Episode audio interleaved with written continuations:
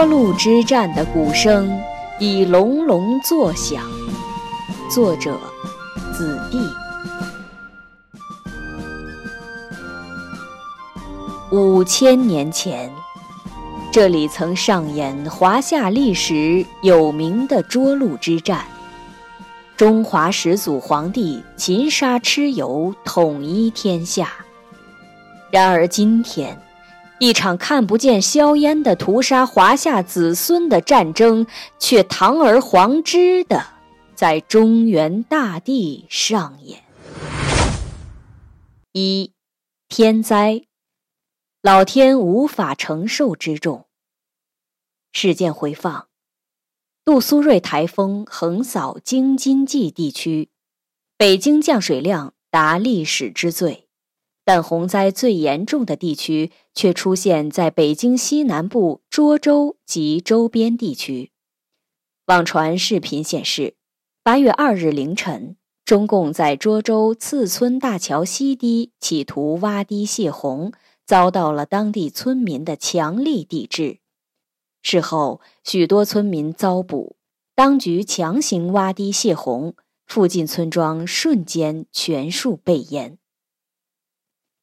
推特号海外爆料称，中共内部已传达，河北省和天津市都要给北京挡洪水，帮助北京优先泄洪，泄洪时间长达八天二十三小时。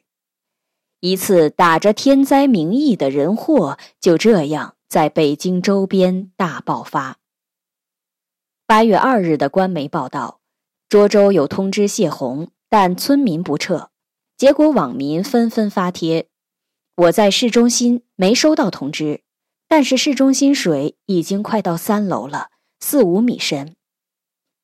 我奶奶家在村里，收到通知了，但是收到通知距离被淹只过了一个小时，来不及撤离。各小区给我们发的通知是临时封闭小区，所有居民不得外出。霸州也因泄洪。”导致大面积被淹，房屋倒塌，房倒屋塌，数万人无家可归。村民们包围政府大楼，打出“还我家园”，明明是泄洪原因，却说降雨所致的横幅，抗议当局隐瞒真相。由此可见，中共无预警泄洪，却说百姓自己愚昧。不知撤离，不懂自救，真是无耻至极。老百姓不是高端人口，那么短的时间，让他们怎么撤？撤到哪儿？公仆安排了吗？更不用说民间救援队还面临救援邀请函、高速拦截收费等问题，全都是中共制造的人祸悲剧。去年疫情。全世界都见证到大国全民核酸隔离是何等强大的动员组织能力。如今百姓生命财产都岌岌可危之时，他们却悠悠闲处，说村民自己不听通知，没当回事。不管他们用多少喉舌和专家粉饰狡辩，也无法掩盖中共假以天灾，实行。无预警、无转移、无安置的蓄意谋杀和草菅人命，那令人心碎的一幕幕从网上不断流出，让人惨不忍睹，犹如魔幻场景，却无比的真实。漆黑的夜，汹涌的洪水，眼看灭顶的房屋，此起彼伏，传来撕心裂肺的求救声。洪水上涨，救援渺茫。三十多岁的男子汉吓得无助呼救，泣不成声。几天几夜没吃没喝，从水里捞吃的分给别人一点儿，那人恨不得当场下跪感谢。家没了，房没了，人也没了，那种锥心蚀骨的绝望。八月五日，网上流传一位正义人士发的微信帖子。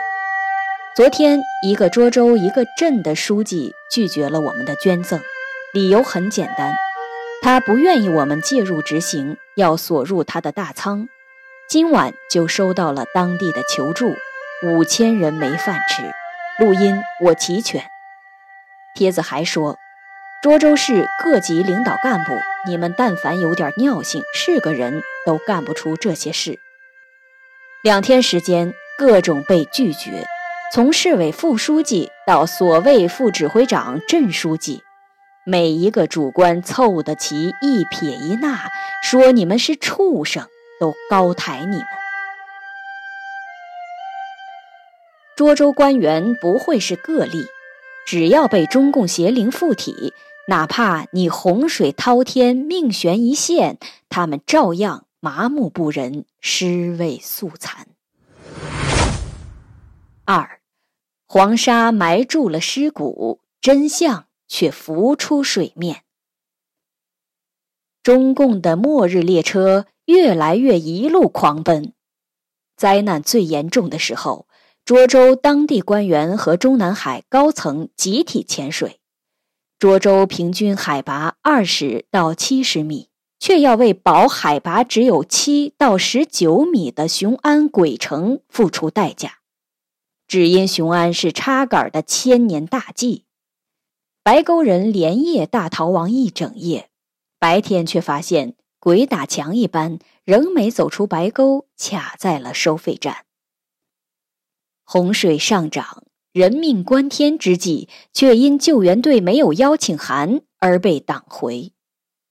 至于邀请函的公章，有关人员正涉水去取。不管什么大灾大难，灾民受灾情况永远是最高机密。而政府都有本事，丧事喜办赢麻了。灾情过后的标配是载歌载舞的庆祝和狂欢，各种摆拍造假，让党媒翻车，鸡毛掉了一地，举不胜举。有网友献诗一首：洪灾找不到你，火灾找不到你，遇到困难从来找不到你。后来我发现，只有在庆功宴上能找到你，成功永远属于你。我们作为华夏子孙，本是神的子民，一直被上天呵护照看。然而，中共西来幽灵却打掉了我们的传统文化，打掉了我们几千年来对神的信仰。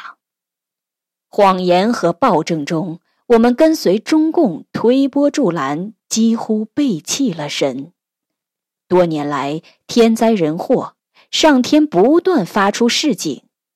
自今年七月来，更是各种异象频出：湖北血月，东北现红色恐怖天空，蝗虫遍地；河北河水冒泡，地震云，种种乱象，都在发出一个强烈信号。暴政王朝末日已到，中共将亡。中共邪党末日绝望，却妄想着让十几亿华夏子孙给他殉葬，因此丧心病狂，制造各种人祸。然而，慈悲的神并没有抛弃我们。云南贵州藏字石上面天然形成的。中国共产党亡六个大字已经彰明天意，轰轰烈烈的退党大潮随之涌起，一场天灭中共的逐鹿之战正在神州大地全面展开。炎黄子孙只有退出中共邪党组织，驱除心中的魔鬼，才能完成对自己的救赎，兑现和神的约定。